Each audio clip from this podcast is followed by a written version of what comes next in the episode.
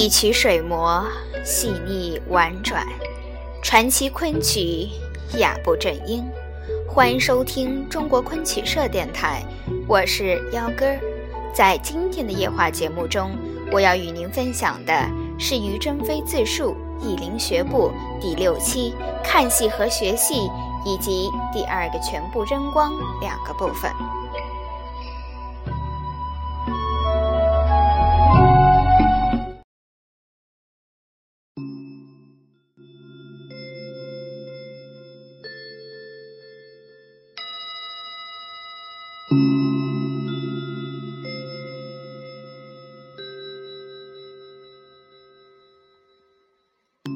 六看戏和学戏，在辛亥革命前后，苏州城内的全福班并非经常演出。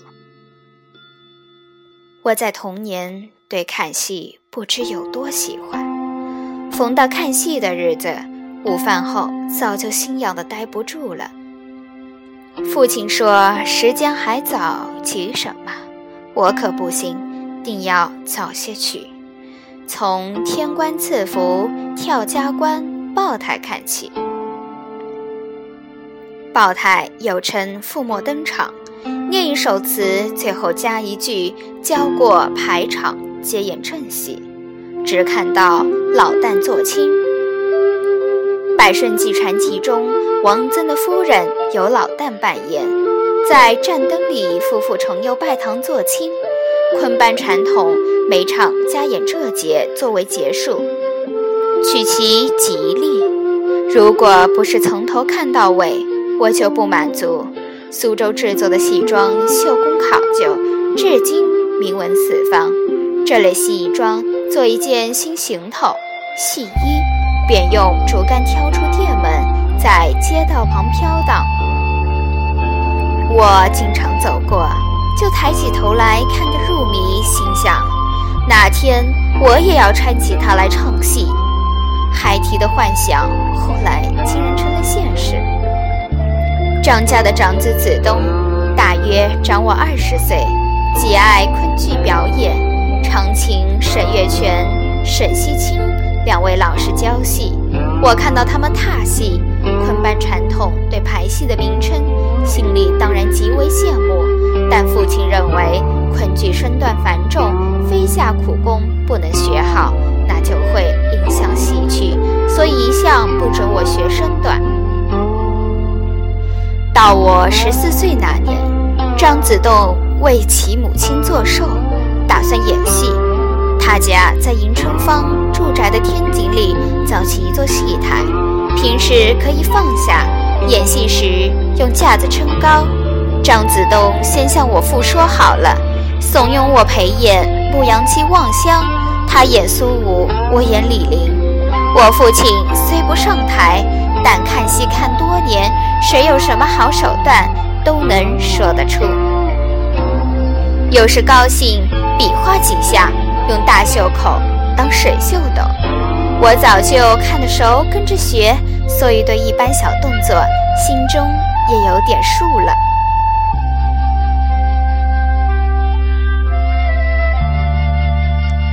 沈西清老师教这戏是在夏天，我打着赤膊学。沈老师说这样很好，可以看到手臂、肘、腕各个部分的使用方法，有毛病就可指出改正。急着望乡演出，居然不僵不呆，博得了宾客的赞赏。父亲也很高兴，经不住曲友们的好评和鼓励。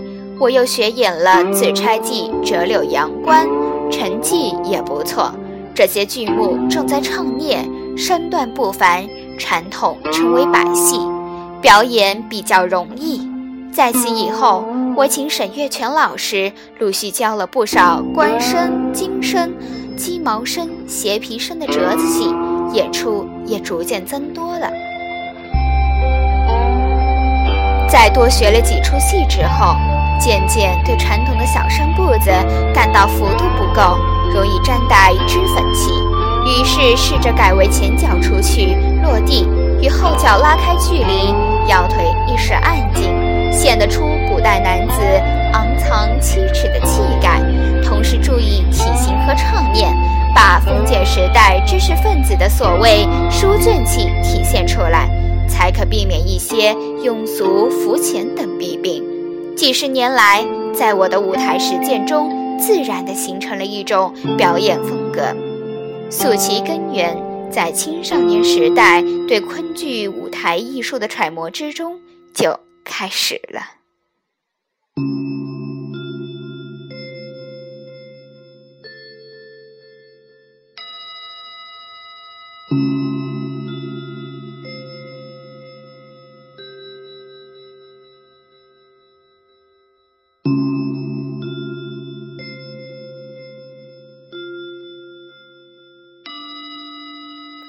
七，第二个全部争光。我的习曲过程已经简要的写完了，有关昆曲的见闻以及自己的艺术生涯，只得留在回忆录中详述。但必须说一说我一生中的第二个全部人光，才能和上文呼应。我十九岁到上海，在木偶初先生的玉芬纱厂担任文书工作。穆先生酷爱昆曲，为苏州的昆剧传习所及南昆的传字辈老师们当初的学艺之所出过资金，也在上海大力提倡昆曲，这里暂不细数。我在上海除了继续唱曲和偶或演出外，还参加了京剧票房雅歌集，向蒋燕香老师学京剧小生戏。一九二二年。陈彦秋先生第二次到上海，很想在京剧之外加一出昆曲游园惊梦，苦于没有恰当的昆剧小生，有人向他推荐了我，于是我就配演了柳梦梅。一九二五到一九二六年间，他再度来沪，在义务戏中，我又为他配演了《齐双会》《玉堂春》《红拂传》，这几次合作，他都感到满意。因此，竭力劝我到北京去下海。京剧界术语是从业余的票友转为专业演员。我因父亲阻止，难以从命，只好婉言辞谢。一九三零年春，我二十九岁，父亲逝世了。秋季，燕秋又来沪演出，知道我父已故，坚决要我一同北上合作。此时已无拒绝理由。我只表示需要正规学习，要求他能取得京剧小生前辈陈继先先生的同意，收我为徒，使我能好好学体入京剧小生戏。如果此事不成，我依然不想下海。陈继先先生，大家知道是不受徒弟的，但经陈彦秋一再的要求，并得袁寒云从中协助，居然应允了。我随即梳妆北行，拜陈先生为师，而此事曾轰动北京戏剧界。拜师后，陈先生问我：“你学过几出京戏呀？”我心想，在上海已向蒋念香先生学了许多，什么九龙山、借赵云、教官、玉门关、飞虎山般小生戏都学过了。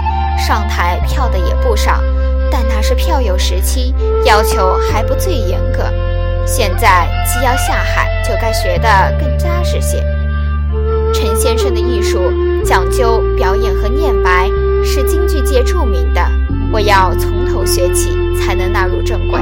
因此，我答称：“老师，我只会一些昆曲戏，京戏一出也不会，所以特来拜您为师。”陈先生听了大为高兴，说：“好，改改弄弄是不行的，从头学起最好。”于是从九龙口亮相、斗秀、举手投足，老师一招一式的教，我跟着一板一眼的学。他抓出我许多毛病，如身体摇晃、臀部外凸等，要我每天练功、山膀、云手、耗腿。一拉就是半小时，练得臂痛酸痛，便渐渐长了功。这一次的全部扔光是出于自觉自愿的，虽向老师撒了个大谎，可是受益匪浅，得到了陈老师的真传。绝不掺假。陈老师教习严肃认真，一丝不苟。我学会了不少剧目，最主要的是群英会、临江会、岳家庄、尖酒令等，绝大部分经常演出，只有临江会演出机会较少，现在记忆中已模糊不清了，实在是愧对师门。一九八五年六月，全文完。